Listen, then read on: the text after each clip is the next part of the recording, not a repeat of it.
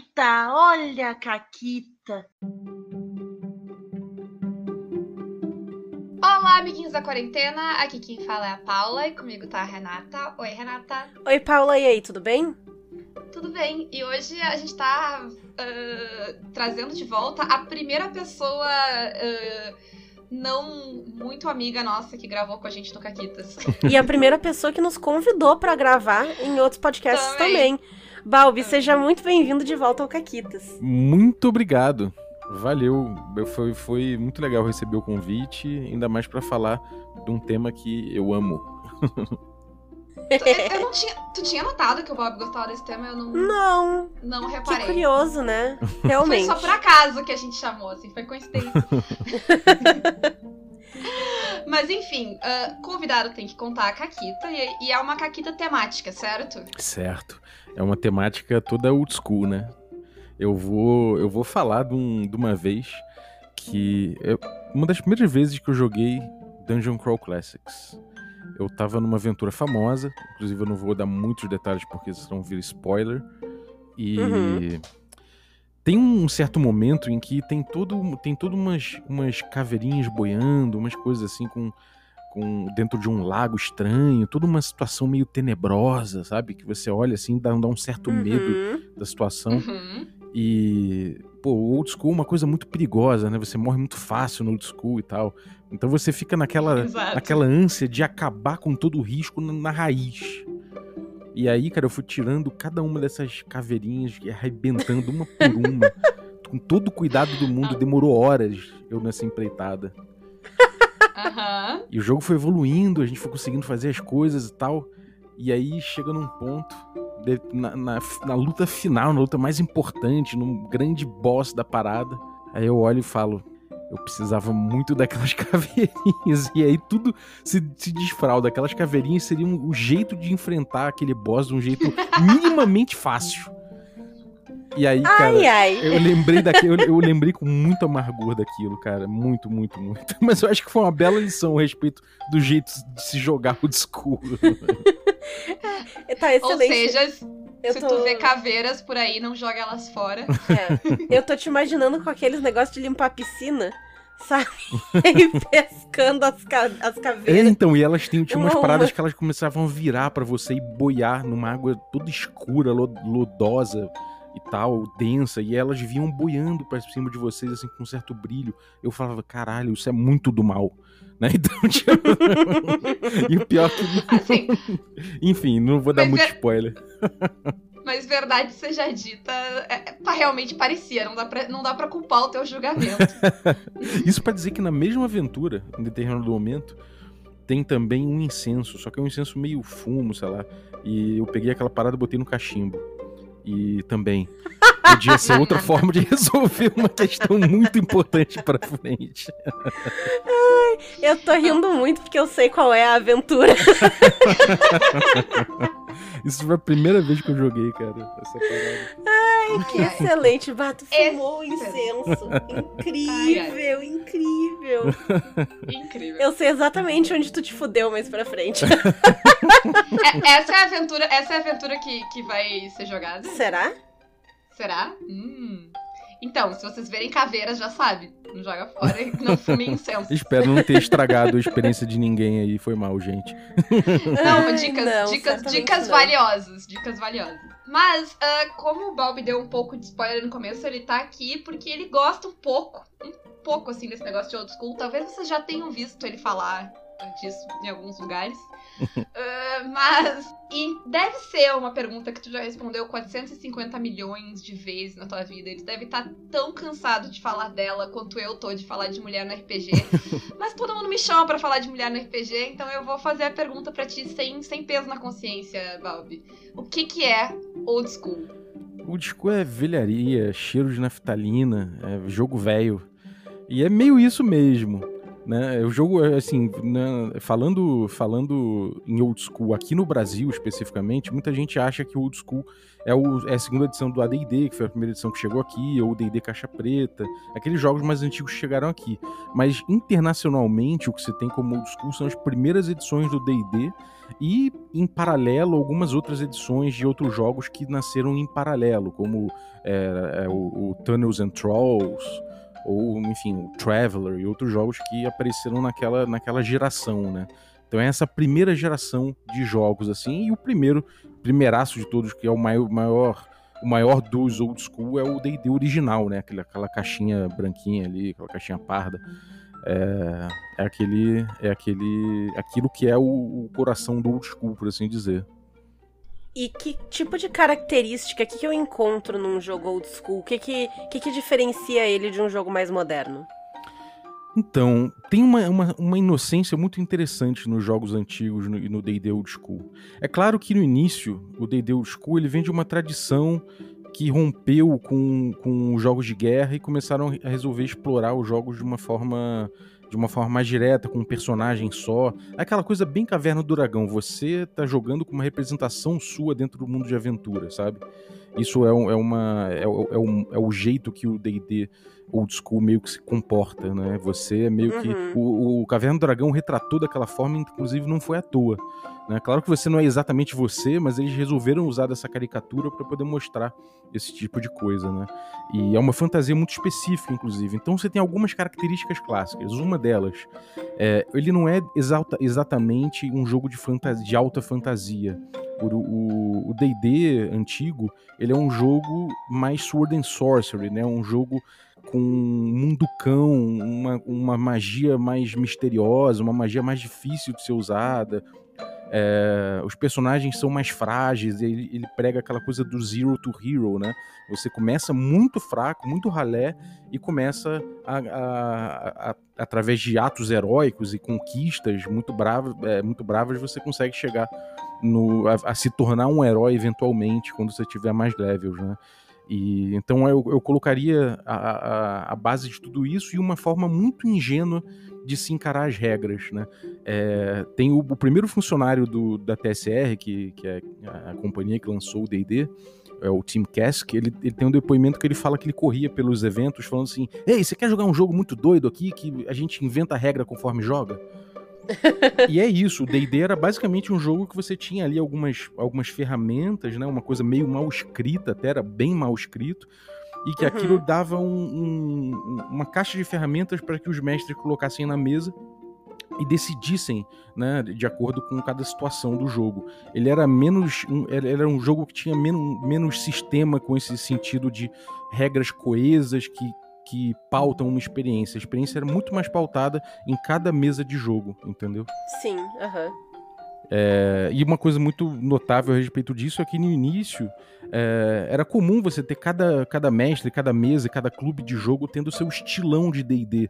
Tinha mesas de D&D que os caras chegaram ao nível 300 e ninguém sabe exatamente Meu como, Deus. sacou? Ninguém sabe como, é É, porque é uma coisa muito, uma tradição oral, uma coisa muito de a ah, minha regra da casa, o meu jogo aqui, né? E tem até um relato do Peterson, que é um cara que escreveu o, o livro Playing at the World, que é um, é um, um documento incrível sobre história do RPG. E ele fala que logo na primeira edição do AD&D, quando o Gygax começou a escrever as regras de uma forma mais coesa e, e amarrada, muitos e muitos robistas da época falaram assim: "Ah, eu gostava do D&D quando ele era old school, quando quer dizer, quando ele era, quando ele era underground". Sim. Uh, bom, mas uh, aí, né, indo já pro sistema que a gente vai falar hoje, qual é a ideia de Dungeon Crawl, então? para quem tá perdido aí, não, não conhece essa parada. Tá. Então é o seguinte, o Dungeon Crawl é um estilo de jogo, é, é, é meio que o, o, jeito que o D&D nasceu, né? Ele nasceu com essa coisa de você fazer pequenas missões específicas com alguns personagens em vez de controlar exércitos, como se fazia naquele na cidade na cidade gêmeas lá, naquela época lá onde se jogava uhum. Wargame.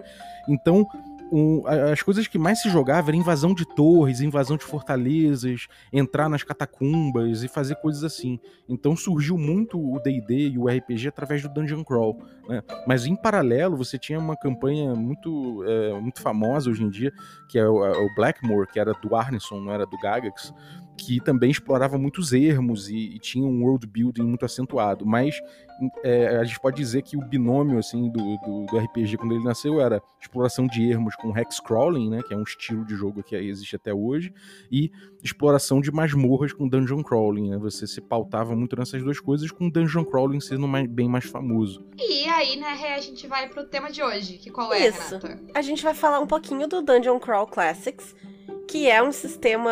Ele, é old school, mas ele não é old school. né? ele traz, uh, apesar dele não ser um sistema daquela época, ele imita muitas características, né? Ele, ele pega, ele, ele bebe muito do sistema old school e ele se intitula old school. Uhum. E, e, até tu falou que as pessoas reclamavam, ah, porque não não é mais. Eu preferia quando o D&D era mais underground e tal. E isso tá na introdução do DCC. Uhum. Né, as aventuras do DCC, elas falam, tipo, ah, tu não sente saudade de quando era um negócio mais underground e tal. É bem, é bem essa palavra que eles usam. Sim. Né? Então eu lembrei direto da, da introdução do DCC. Uhum. Que é o Dungeon Crawl Classics. E o que que, que que a gente tem em termos de sistema, assim, de uma forma geral? Como é que se joga DCC?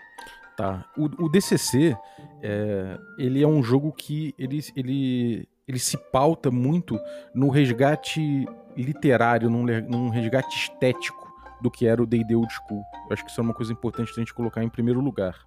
Né? Uhum. É, ele resgata mais isso do que necessariamente o, o sistema, o jeito de se jogar o D&D Old School.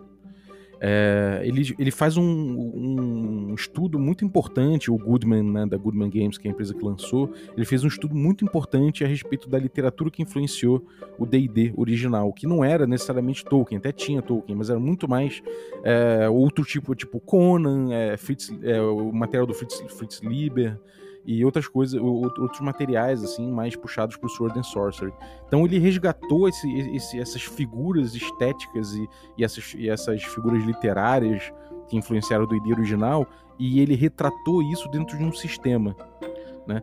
Esse sistema ele tem duas características. A primeira, ele traz, ele pega essas classes, essas e essas, esses arquétipos que o D&D traz e ele caricatura muito bem isso dentro do, do, da mecânica. Então, se você tem um ladrão, se você jogar DCC, você vai jogar com o ladrão mais ladrão possível dentro, dentro do que é o old school, sabe? Se você for jogar Sim. com o clérigo, a textura do clérigo é muito bem impressa naquele sistema. O mago também. É tudo grande, são grandes caricaturas desses arquétipos. E o sistema que ele utilizou, ele se pautou num, num chassi de um sistema D20 clássico, né? Que é o, o, o D20 que, que nasceu lá na terceira edição, né? Ele, ele se calca em cima disso, então não, não precisam se preocupar com taco, com, com esse tipo de coisa. Uhum. É, ao mesmo tempo que ele, que ele bebe da fonte do Quick Primer, né? É, Quick Primer for Old School Gaming, que é um texto que nasceu com a primeira geração de jogos da, da OSR, que é a Old School Renaissance, e é um texto que explica a melhor forma de se aproveitar jogos antigos.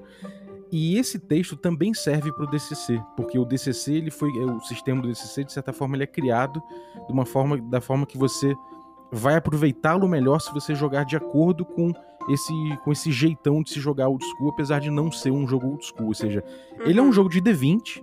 Você tem lá, você tem lá o seu o seu você joga o D20, tem o seu ataque bônus, dependendo se você tiver uma classe que tem ataque bônus maior, se você for fighter, você vai ter mais ataque bônus. Se você for outras classes, um pouco menos. É, você tem HP, você tem tudo isso que tem no D&D, numa estrutura básica de D20, né? Você tem os saving throws lá de will, reflex, essas coisas assim. É... Só que ele é, um, ele é, mais enxuto e cada classe tem subsistemas bem modulares acoplados a isso. Então, o Fighter, por exemplo, ele tem.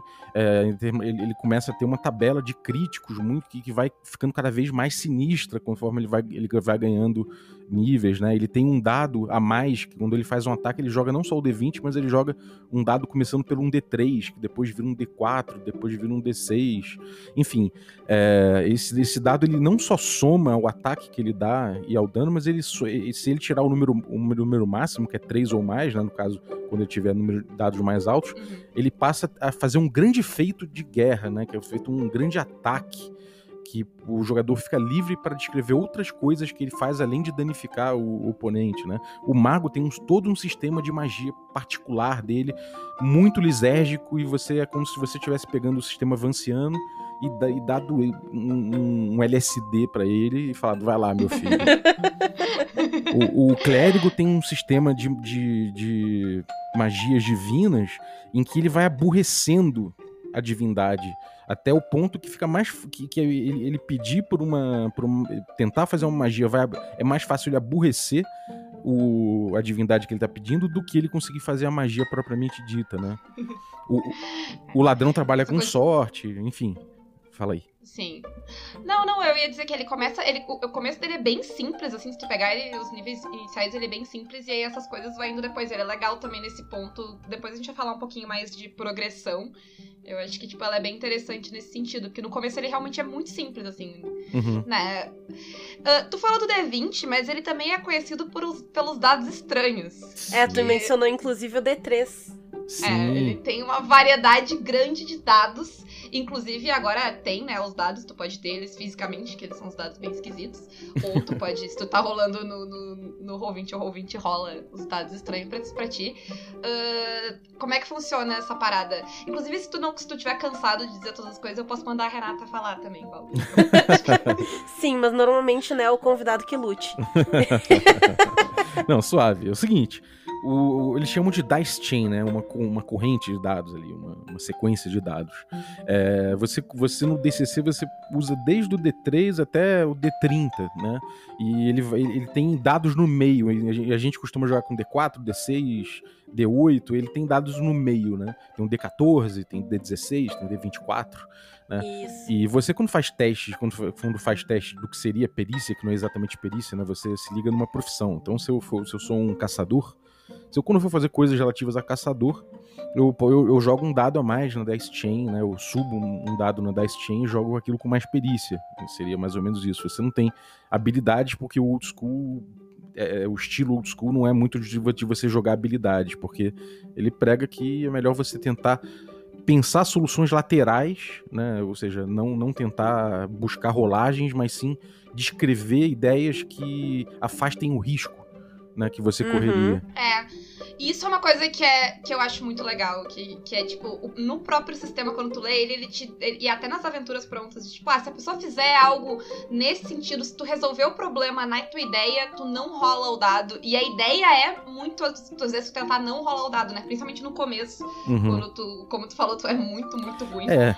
é. é e, e quando a gente diz muito, muito ruim, gente, tu tem um de vida, três Sim. de vida tu é muito ruim. Alguém espirra na tua direção e tu morreu. É, é, é, eu acho que a gente chegou num ponto muito interessante que é o funil, né?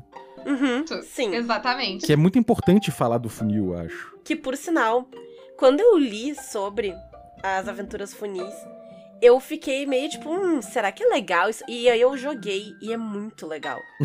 eu me diverti muito, eu adorei jogar a aventura funil. Uhum. Mas como é que ela funciona, Balbi?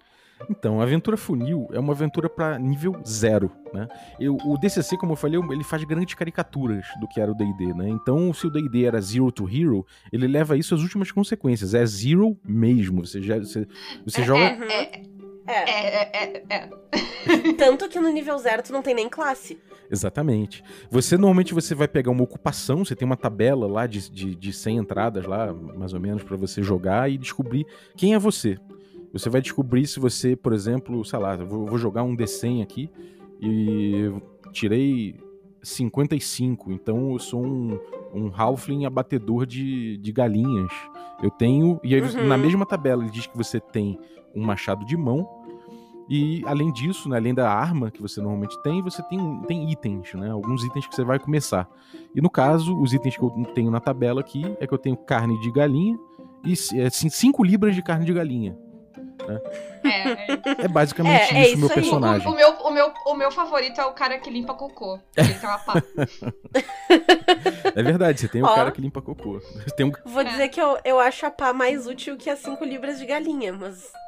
É. Tem isso aí. Tem alguns personagens. É, é mais de um que tu pode começar com. A... Tem terra. É uma, uma terrinha boa Eu, eu sei lá o que é isso, né? Tipo, ah, então, você tem uma terrinha boa aí na mão, cara. você pode começar com, com uma galinha. Isso é uma coisa muito interessante. A galinha Inclusive, Sim. às vezes Sim. que eu narrei, a personagem mais importante para as pessoas era a galinha. Eu podia matar todo mundo, mas a galinha, as pessoas entravam em desespero se qualquer coisa se aproximasse da galinha. galinha é muito útil num dungeon crawl, né? E ainda mais no estilo do school que você precisa, às vezes, ficar testando as coisas, ficar... Quer dizer, claro que os, a galera que, que luta pelos direitos dos animais vai ficar horrorizada, mas enfim, quando você tá lutando pela vida, às vezes a galinha é um recurso que a galera costuma usar na dungeon. É, né? Vai que tem uma placa de pressão nessa sala. Solta a galinha e descobre. ah, olha, eu vou te dizer que nas minhas mesas que eu joguei, o pessoal, tipo, mandava os personagens, mas salvava a galinha e a vaca. Porque tinha uma galinha e tinha uma vaca. E as duas. A, a galinha, inclusive, foi uma das poucas sobreviventes de uma das aventuras que eu narrei. Sabe o que eu já fiz em sala para testar a placa de pressão DCC? É. Eu joguei o cadáver do cara que morreu na armadilha anterior, né? Joga o corpo e vê se funciona. Não, tá morto, vou fazer Sim. o quê? By the way, era a aventura, a, a aventura que tem a roda da fortuna, eles fizeram a galinha rolar a roda da fortuna. Porque a galinha, ela chegou nesse nível de importância que ela, ela, ela ganhou o direito de, de rolar e ver o que aconteceu. Ó, oh, eu, tenho, eu tenho uma caquita, cara. Eu tenho uma caquita em relação à galinha na, no Dungeon Crawl. Conta, é, conta. Eu joguei a galinha na sala e o mestre perguntou assim: como é que é a sua galinha? Eu falei, ah, a galinha, pô, minha, minha a vila nossa lá era muito pobre e tal, minha galinha é magrela e tal. Aí ele falou, ah, tudo bem, a galinha saiu andando pela sala. Eu falei, então vambora, gente. Aí eu pisei numa placa de pressão, porque ela não foi pesada o suficiente para acionar a placa. Eu falei, é justo, vai. É, é, é justo, é justo. Mas, é, Sobrevive uh, a galinha, mas o jogador é. já era. Uma outra nenhum coisa. Animal, ah, nenhum animal foi machucado na, de verdade, né? nenhum. Uma coisa importante, eu acho, do funil também é botar que a criação de personagem no DCC é, como, como o Kron escreveu em, em pedra, é, você joga 3d6 para cada habilidade, ou seja, para força, destreza, constituição, tudo isso você vai jogar 3d6 em ordem, né? Então, seu personagem tende a ficar muito fraco também. E o HP, né, o hit point, você também joga um dado e vê o resultado e fala: se eu tirei um, você tem um ponto de HP, né? O famoso morto-vivo, vivo-morto, sei uhum. lá. Você Sim. tem dois estados. E, não, e, e é tipo um D4. É, no início, então no funil, um, um D4. D4. Exatamente.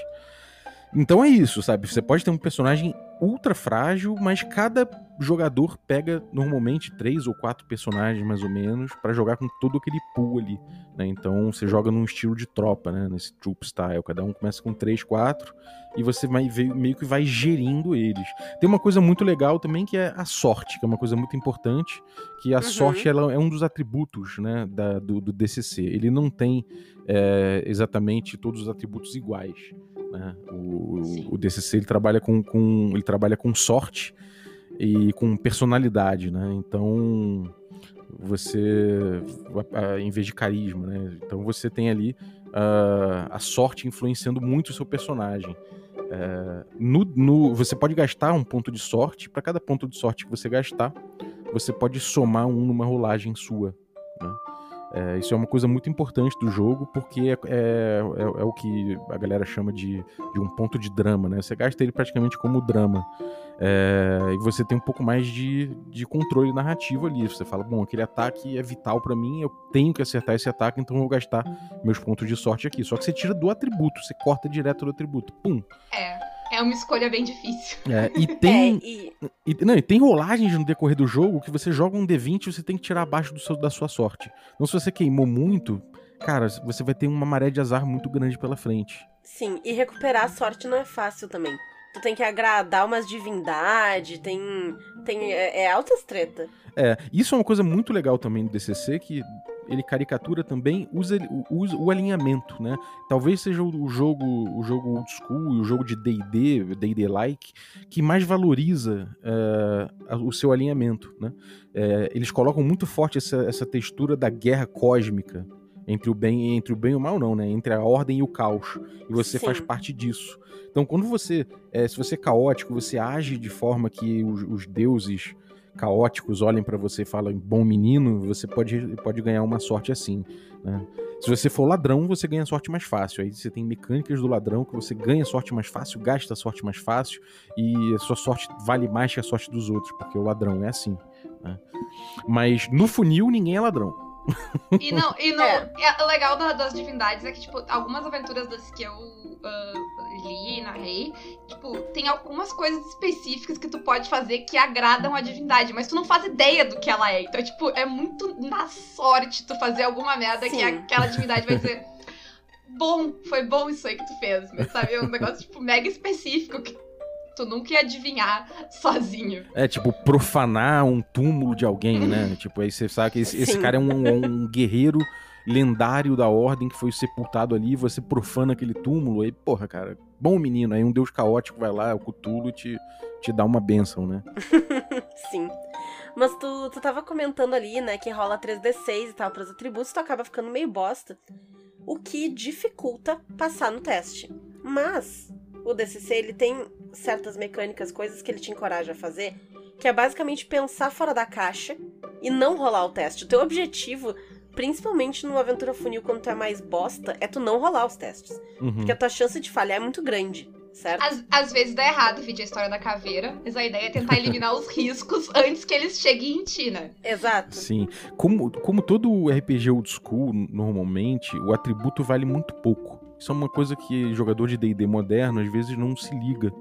Mas o atributo influi muito pouco no jogo, muito menos, né, na teoria. Quanto mais old school, menos importa o, o atributo, né?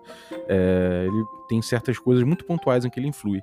No DCC não é diferente, né? Você acaba fazendo um teste muito mais ligado à sua profissão, às vezes, e à sua não profissão.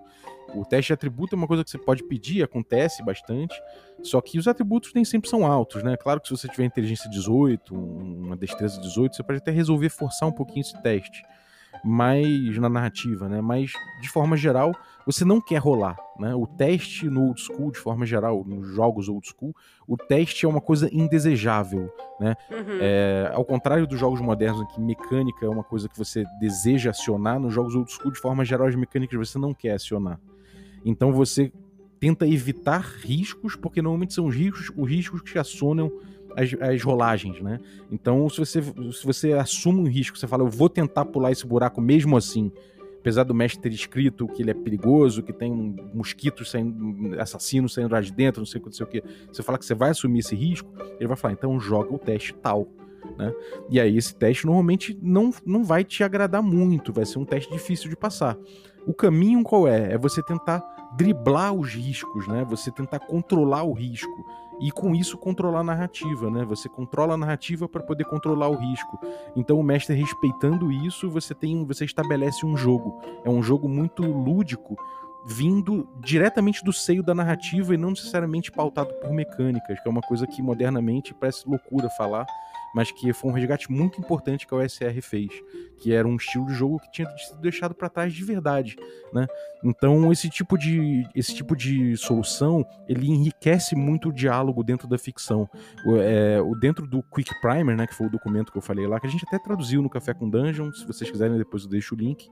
É um dos princípios dele é em vez de ter habilidades do personagem, ele estimula as habilidades do jogador. É claro que o jogador num Pathfinder 2, ele tem as habilidades lá dele, que é a bonecagem. Aqui é, é só uma forçação de barra, um pouco em termos de linguagem, só para dizer que é importante demais que o jogador não olhe para a ficha dele, olhe para a narrativa e tente pensar soluções narrativas para aquele problema, em vez de buscar é, é, soluções nas fichas, nos poderes e tudo mais, entendeu? Sim. Uhum. Sim, e é legal que isso é recompensado, né? Eu lembro de, tipo, uma coisa que ficou na minha cabeça de ler, é, tipo, uma das aventuras que eu tava lendo, que, tipo, ah, tem um negócio no teto, sabe? E, tipo, tu pode rolar um procurar, se o jogador disser que ele vai procurar na sala, mas se ele disser que ele vai olhar pro teto, ele não precisa rolar, porque uhum. a ideia dele é, sabe, ele achou o negócio, tipo, na, na narrativa. Uhum. Aí ele não precisa. É, é um, um, jeito. E é uma coisa. Isso é uma coisa legal de levar para Das coisas que dá para levar para o, o, geral, né? para outros sistemas depois. Ideias uhum. legais assim. Sim, tem uma coisa muito Sim. importante dentro disso que é, pô, por que, que eu olharia para pro teto, né? Será que eu vou ter que ficar o tempo todo dizendo estou olhando pro teto, estou olhando pro chão, estou olhando pra parede, estou mexendo a estátua, né? Isso é uma coisa que muita gente que tem o primeiro contato com o old school, ele fica nessa paranoia, né? E não é exatamente isso. Tem uma dinâmica dentro do old school que muitos textos, inclusive o Cook Primer ou o princípio, o princípio Apócrifo, eu acho o nome, não sei. Depois eu, eu, eu, lembro aqui, é um nome em latim. Mas eu deixo o link aí também se quiserem. Mas eles falam muito da necessidade do foreshadowing, né? Da antecipação, né? Disso ser uma coisa vital para um jogo old school, porque o sistema não te protege, não protege o jogador. Uhum. Então, o, a função da antecipação no old school é uma função que não é uma, uma função de verossimilhança, não é isso ela tem uma função gameística muito importante, né? Gameística não, é uma função de jogo muito importante, uma função lúdica muito importante, que é o seguinte: eu vou antecipar determinados problemas, dando na descrição e no diálogo eu vou antecipar de alguma forma que não precisa ser descarada certos problemas, certos riscos, e o jogador atento ele vai falar, hum, então quer dizer que essa é, é, é, pode, pode ser que tenha uma armadilha aqui, vou investigar. E aí investigando você começa a dialogar com ele a respeito de como é essa armadilha. E se ele chegar à conclusão de que aquilo é uma armadilha e que se você cortar um fio que você descobriu, essa armadilha não funciona, você não precisa rolar nada, né? Ele conseguiu passar o largo do problema, ele conseguiu, conseguiu driblar o risco. Então o mestre, o papel do mestre é muito de perceber, de, de propor o melhor desafio, que é medir o risco e a recompensa, e arbitrar em relação a esse diálogo que ele tá tendo com o jogador, entendeu? É muito distante desse mestre demiurgo, malvadão, que quer matar todos, né? É, Sim. ele também vai recompensar bastante quando tu não generaliza. Nesse sentido assim de, ah, vou procurar.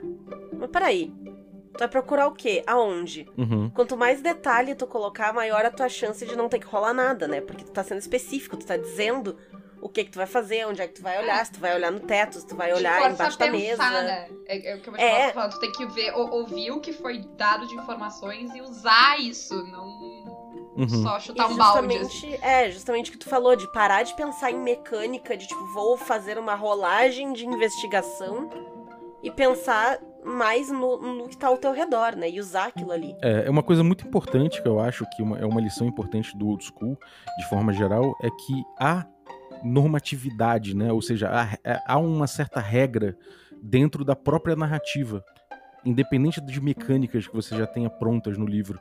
Né? Esse jogo acontece às vezes nesse diálogo mesmo, nessa, nessa troca de informações. Isso é um jogo por si só. Né?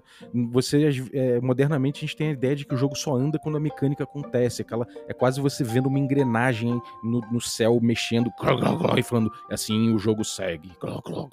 Não é. Uhum. Você, é, é, o diálogo ele pauta muito o jogo e é uma normatividade nessa, nessa brincadeira, nesse foreshadowing, nessa antecipação, no jogador percebendo, perguntando, né? A gente fala até no, no, no Café com Dungeon, eu falo muito nessa coisa de você é, botar níveis de descrição. Você, em vez de sair descrevendo tudo, você descreve um pouquinho, deixa que o jogador fique curioso, e aí ele vai buscar mais informações e você libera um pouco mais da informação conforme ele, ele busca aquilo, né? Isso engaja bastante e isso propõe jogo, né? Sim. Uhum. E aí a gente vai, porque a gente falou bastante, né, dessa perspectiva de tu ser merda ali na aventura funil, tem nada, tem um, um, potinho de terra. Uh, mas isso não é. é isso, eu acho que isso é talvez o que o pessoal mais conheça do DCC, porque o pessoal joga bastante aventura funil. Só vou, só vou te corrigir, Paula, que ninguém falou em pote, hein? Tá, desculpa, tu tem terra no bolso. uh, e aí. Mas a, a a progressão, né? Como tu falou, é zero to hero. A progressão, uhum. ela, ela vai bem além depois. Uh, dá para dar uma ideia de até onde tu vai chegar? assim, conforme tu. Se tu sobreviver. Cara, é, isso é uma coisa. A primeira coisa é sobreviver, né? Uma vez que você sobreviva, você começa a ficar cada vez mais mais sinistro de verdade, assim, de verdade. O Fighter, por exemplo, ele tem uma evolução muito sinistra. Ele vira uma máquina de moer carne de verdade, né? Dependendo do. Se você, sei lá, se o seu limiar de, de crítico vai diminuindo, então de repente você começa a dar crítico com 17, você começa a rolar um 17 dá um crítico, você vai joga na tabela de crítico animal, que ele vai ficando melhor, né? Então você joga em tabelas mais furiosas, e aí de repente você vê que você fica com sangue no olho, literalmente, e começa a, a fazer mais ataques porra, na rodada, matando todo mundo que tá em volta. E quando você vê, você fala: Caraca, meu irmão, é muito difícil. É, o fighter ele fica muito poderoso. Né? O, o mago, por outro lado, ele. Assim, ele ganha mais magias e tudo mais, mas de certa forma, o mago iniciante ele tem muito poder em mãos, porque o mago ele vai ficando cada vez mais decrépito, ele vai ele para fazer as magias dele, ele se arrisca muito, né? Então ele tem muito poder na mão, num primeiro nível de mago, você já consegue fazer uma magia que pode de repente acabar com, com a aventura, de fato, de verdade. Você pode pegar um módulo e falar, cara, essa magia aqui acabou com a aventura. Porque o cara investiu, botou, gastou sorte, fez queima arcana, que é um o, spell burn, né? Que é o mago se mutilar para poder agradar a divindade ou, ou, divindade não, né? A entidade que tá dispensando energia mística para ele, então ele pode agradar essa, divin... essa, essa, essa entidade se mutilando e, e, e cortando a língua, enfim, ele pode fazer essas coisas para conseguir uma magia mais poderosa. A magia é rolada, né? Você joga o D20. Quanto mais alto você tiver na magia, maior na tabelinha, que cada magia tem uma tabela de efeitos, maior naquela tabela você vai chegar. Quanto mais alto você chega, mais bombado é o, o efeito. Só que conforme vai passando o tempo, o mago vai ficando com. vai, vai tendo que fazer muitas promessas para as entidades. Ele vai ficar. A dívida vai devendo muito. Muito, muito. É. Ele vai ficando cada vez mais fraco, ele vai perdendo os atributos, porque ele faz essa. Cada, cada cada queima arcana que, que ele faz, ele tem que tirar um ponto de atributo ou mais pontos. Então, é comum você ver na segunda, segunda aventura que o mago é mago, ele já tá lá se cortando inteiro. Você fala, meu Deus, não vai sobrar nada de você, meu amigo. né? E tem uma ilustração muito clássica no, no livro do, do, do DCC, que são o que é a evolução dos magos. Então tem nove desenhos, assim, ou 12 mais ou menos, do, do mago, é dele jovem, bonitinho, não sei o quê, e ele no final com, sei lá, com quantos olhos, com, com rabo de capeta, chifre, olho na barriga, boca na, na bochecha, sacou? Cara, muito sinistro, ele fica realmente uma, uma entidade à parte, assim.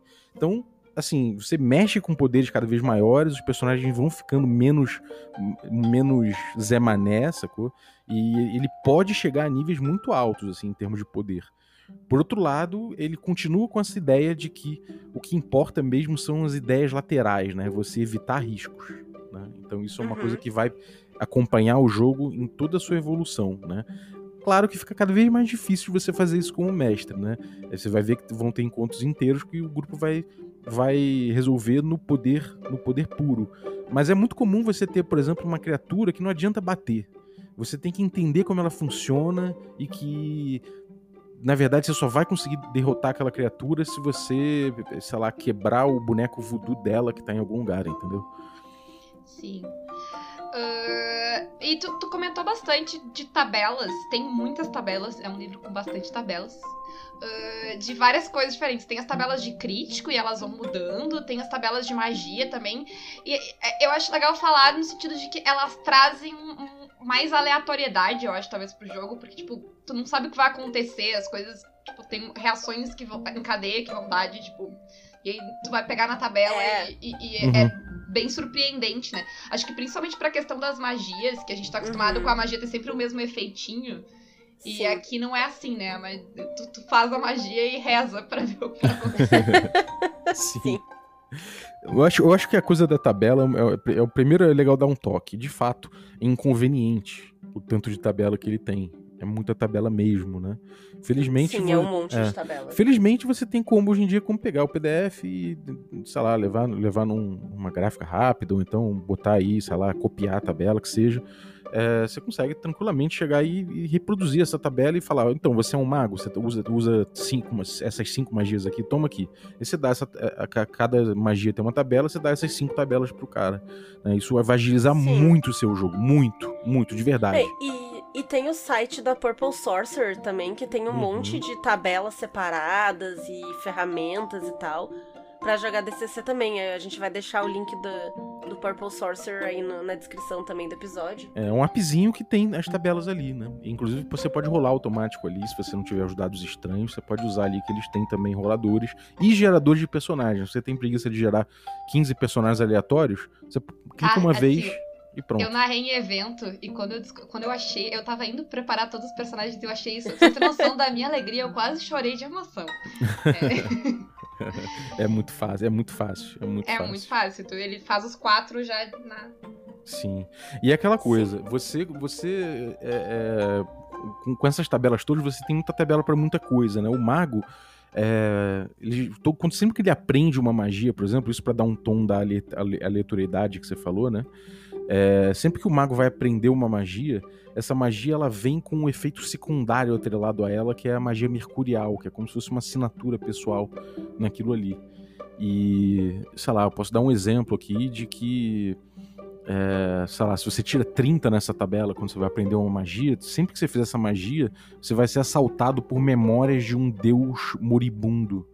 E fazer essa magia faz com que você acesse essas memórias e você tem que fazer um teste de will, um save and throw, né, de will, com dificuldade 13, e, ou você começa a ficar alucinado por, por, por conta desse, de, dessa, dessa, dessa entidade, você fica ali sedento por sangue durante um D3, um D3 rounds. Então, cara, assim, esse tipo de coisa acontece. Pode surgir um olho na sua testa toda vez que você faz Charm Person, e esse olho é uma entidade olhando para ver quando é a melhor forma dela se manifestar, sacou? Então, assim, o jogo ele, ele, ele é lisérgico demais. A arte mostra isso. A arte é uma mistura de, de um estilo Robert Crumb, né, com, com clássicos do, da, das masmorras, né, com autores clássicos do old school. Então a arte mostra como o jogo é lisérgico e como ele é aleatório em muitos pontos por conta desse, desse tipo de tabela, né? Então é, é legal usar a tabela porque ela vai somar, ela vai trazer um caos muito interessante pro seu jogo. Mas Bem eu, propício é, pra Caquita. É, muito. eu, mas eu acho a dica de dar um jeito de organizar essas tabelas para ti, colocando elas no Roll20 ou imprimindo e tal, é importante, porque realmente, senão tu, tu vai te perder no PDF uh, de tabelas é. em tabelas, porque realmente elas são bastantes. É. é. E elas não necessariamente estão numa ordem tão lógica assim, então você tem que vai e volta, e aí olha aquela tabela de, lá de cima, e daqui a pouco vai pra tabela de lá de baixo. Então uhum. tu fica nesse vai e vem de tabela, assim. Sim. É. Tem uma outra coisa que eu acho que é importante falar disso aí, é que se você tiver, se você pegar prática, o livro é muito bem ilustrado. Né? É, tem muita gente que não gosta das ilustrações, porque elas são preto e branco, algumas você vê até o, o rabisco do, do grafite ali no meio, do, no meio da arte final mas elas são muito evocativas para o estilo de jogo e além disso elas cumprem um papel que eu acho muito importante que elas ajudam você a descobrir onde, onde determinada tabela está elas, elas têm uma elas ajudam nessa memese né nessa nessa. É, nessa. Men, men, ih, esqueci. É, menonese, sei lá, como é que é o nome da parada? Menemêutica, sei lá, foda-se. É, ela ajuda Just... você a decorar, né? Esse exercício mental de decorar as coisas, ele, ele, ele te ajuda a, a ver isso. Então, é, a tabela de fumble, né? De você falhar e ter uma falha crítica a tabela tem uma ilustração muito maneira, né, próxima. Então você chega e você olha, pô, essa ilustração aqui é clássica, você já vai no livro ali e pega fácil isso. Agora, se puder imprimir, inclusive a New Order, quando estava com a licença é, no financiamento coletivo, ela fez um livrinho só com as tabelas, né? Então isso é muito, muito, muito útil. É, e, e, a, e aquela coisa também, como ele começa simples e vai ficando, no começo tu não precisa de muitas tabelas. As tabelas, tu vai precisando delas conforme tu vai evoluindo também no jogo. Assim, né? No nível uhum. zero tu precisa de quase nada. Que tu nem faz muita coisa mesmo, então o que, que tu quer com todas as tabelas? Mas, sim. uh, e acho que por fim. Uh, eu, uma coisa que me chamou a atenção pro DCC, que foi. Até porque eu li aventuras antes de ler o sistema, uh, foi que ele tem aventuras muito legais. As aventuras que eu li, todas foram muito legais. Uh... Sim, tem uma coisa que eu vejo às vezes que é o pessoal criticar bastante o Dungeon Crawl por ele ser chato. Tipo, ah, tu entra numa sala, tu mata um monstro. Tu vai pra outra sala, tu mata outro monstro. Mas isso é um Dungeon Crawl preguiçoso. Uhum. Porque o Dungeon Crawl do DCC, ele é muito criativo. As aventuras são muito legais. Tu entra numa sala e tu não sabe o que te espera. Uhum. E pode ser qualquer coisa. É muito legal. Uhum. É, o, as aventuras do DCC, elas, elas são carregadas dessa textura, né? Essa textura que, que passa pelo DCC inteiro, elas, elas são muito bem conservadas nas aventuras. Então, principalmente as oficiais, né? As, as aventuras oficiais do, da Goodman Games, elas são muito bem a tem uma, rolou uma curadoria muito intensa ali, muito bem feita. Então, eles têm essa coisa de que é, você não tem, por exemplo, muita. Você não tem um caminho só para seguir na dungeon. Você tem, você normalmente tem situações acontecendo e não necessariamente um mundo à espera dos jogadores. Né? Isso pode acontecer também, mas se acontecer é porque é um mote daquela cena, é um mote daquele desafio, e isso é explorado de uma forma sempre muito interessante, de forma que não tem só uma solução, né? Que você normalmente acaba que isso vira um elemento de caos, que você às vezes pega um elemento de uma armadilha e usa para superar um desafio mais à frente, sabe? Ele permite essa, ele facilita essa, essa, essa solução lateral dos problemas, né? E a gente costuma dizer no old school que ela ela se preocupa muito em fornecer o melhor playground possível, né? É, eu lembro de ler assim e ficar pensando, tipo, como tem margem pra Caquita. Porque eu, eu sempre leio as coisas e eu penso a Renata como minha jogadora padrão. Que se tu te preparar pra Renata, tu tá preparado pra qualquer pessoa. Uh, e aí eu lembro, eu, eu lembro de pensar, tipo, que, tipo, tinha alguma coisa. Tu, tá, sabe, eu tava descrevendo assim a aventura e, tipo, ó. Tá, mas os jogadores certamente que vão jogar isso tudo pro ar e fazer nada a ver. E aí, tipo, a aventura, tipo, ah, se os jogadores jogarem tudo pro ar e fizerem nada a ver, uh, tu faz, sabe, vai para cá. E eu achei isso uh, muito impressionante, assim, que ele, a, as aventuras dão conta de muitas possibilidades, assim, né? De, de, que o jogador vai fazer caquita, porque é o que o jogador faz. Mas, Palbi, que que tu. Quem tá querendo começar e entrar, tem alguma aventura que, que é a tua aventura que tu recomenda sempre? Que tu sugere Olha, que as pessoas joguem? Eu gosto muito de recomendar dois caras. Que eu acho que as aventuras deles quase sempre são muito boas, assim. É, um deles é o Harley Stroh, que é o autor do. Vou dar um exemplo, né? Que é o autor do do Sailors on the Starless Sea, né? Marinheiros do Mar Sem, do, do, do Mar Sem Estrelas, eu acho, a tradução. E, cara, é, é, uma aventura que eu acho que é a mais icônica do DCC, é a mais famosa, é a que, a que vende melhor o produto, talvez seja essa, né? Uma aventura de primeiro, de uma aventura funil, uma aventura para nível zero. Ela tem tudo que o DCC tem ali dentro, né? É, tem uma outra aventura de nível 1 que talvez seja o único complemento que eu acho que é, que, que é legal, que é Doom of the Savage Kings. É, eu tô, eu tô é... tendo um ataque de riso aqui, desculpa. Uh, ô, Renata, quais as aventuras que a gente vai jogar e o Bob não sabe disso? Eu não sei se eu vou jogar ah, Sailors. tu não vai jogar Sailors? Eu vou jogar. Talvez não. Uh, então, a... eu tô decidindo ainda. Então, eu não sei se eu vou fazer a Sailors ou o Portal sobre as Estrelas. Tá, interrompendo esse momento que a gente interrompeu o convidado para falar, a Renata, e agora eu tô interrompendo a gente para falar outra coisa. Porque quando a gente gravou, eu não sabia se eu podia falar isso ainda, mas agora eu tô liberada, eu posso falar. Me disseram que eu podia falar, então eu vou falar. Uh, a editora Sagen tá relançando o DCC aqui no Brasil, uh, porque agora os direitos estão com eles e tal, e eles vão relançar essas duas aventuras que o Bob falou. E assim, a gente não combinou isso, o Bob não sabia de nada, mas essas duas aventuras em específico são as aventuras que talvez a gente vá jogar, porque foram as aventuras que a gente traduziu, eu e a Renata. Uh, então, em breve aí, um dia, uh, fui instruída a não dizer datas, porque não existem datas, mas vão sair essas duas aventuras e uh, traduzidas por nós mesmos. Foi muito maneiro, foi muito legal. Então, era isso que eu queria contar para vocês.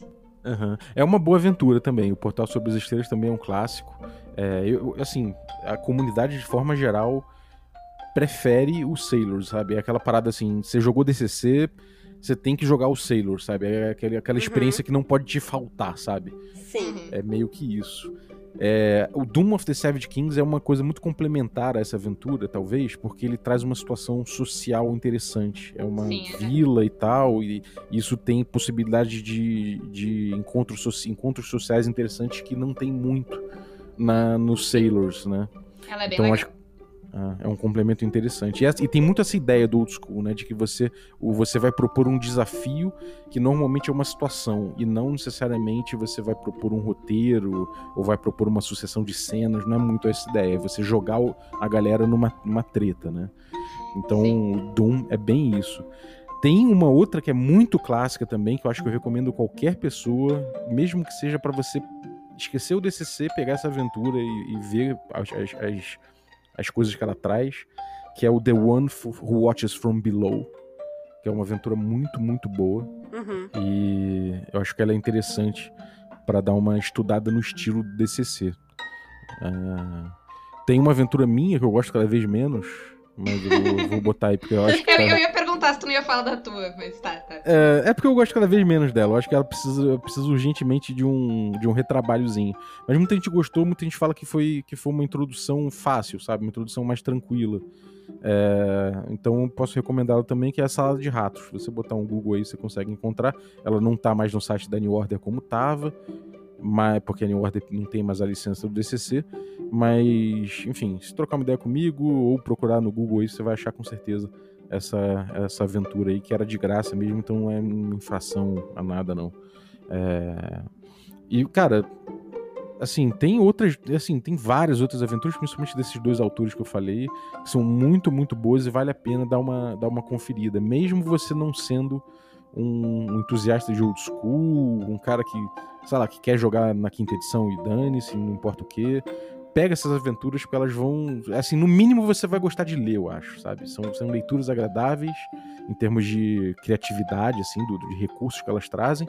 E se você for jogar, cara, assim, você vai se divertir, cara. É difícil você não se divertir, a não ser que seu mestre realmente ele, ele ignore todos, todos os todo, todo o olhar para frente que uh, a OSR propõe e resolva virar aquele mestre problemático lá, o original. É, mas aí nesse caso não importa o sistema, esse mestre é, é sempre chato. Ele é... é, o problema é que, cara, assim, de fato, esse mestre ele não vai ter amarras no, no old school, sacou? Ele, no sistema não pauta nada do, do trabalho do mestre, diferente do Dungeon World, do PPTA da vida, né? Sim. O trabalho do mestre é muito pautado. No old school não tem isso. Então seja um mestre maneiro, cara.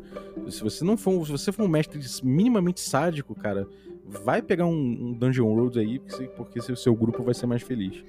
tem, que colocar umas redes em tisto. É. é, exatamente. Tu não você sabe se um comportar. contido.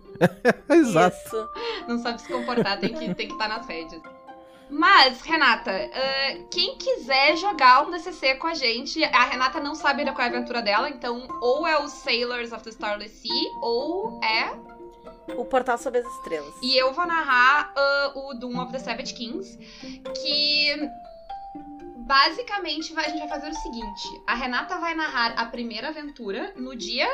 Dia 1 de dezembro. Dia 1 de dezembro é uma, é uma terça-feira. É uma terça-feira. E eu vou jogar essa aventura. E aí, a minha personagem que sobreviver essa aventura, porque ela é uma aventura funil, vai pra Renata, que vai jogar daí no dia 14 e 15, que é uma segunda e uma terça, porque o, o Doom é um pouquinho. A aventura é um pouquinho mais longa. Uh, e aí a gente vai jogar. Eu vou narrar essa aventura de nível 1. Uh, e aí a Renata vai jogar com mais três pessoas que vão jogar então esses três dias.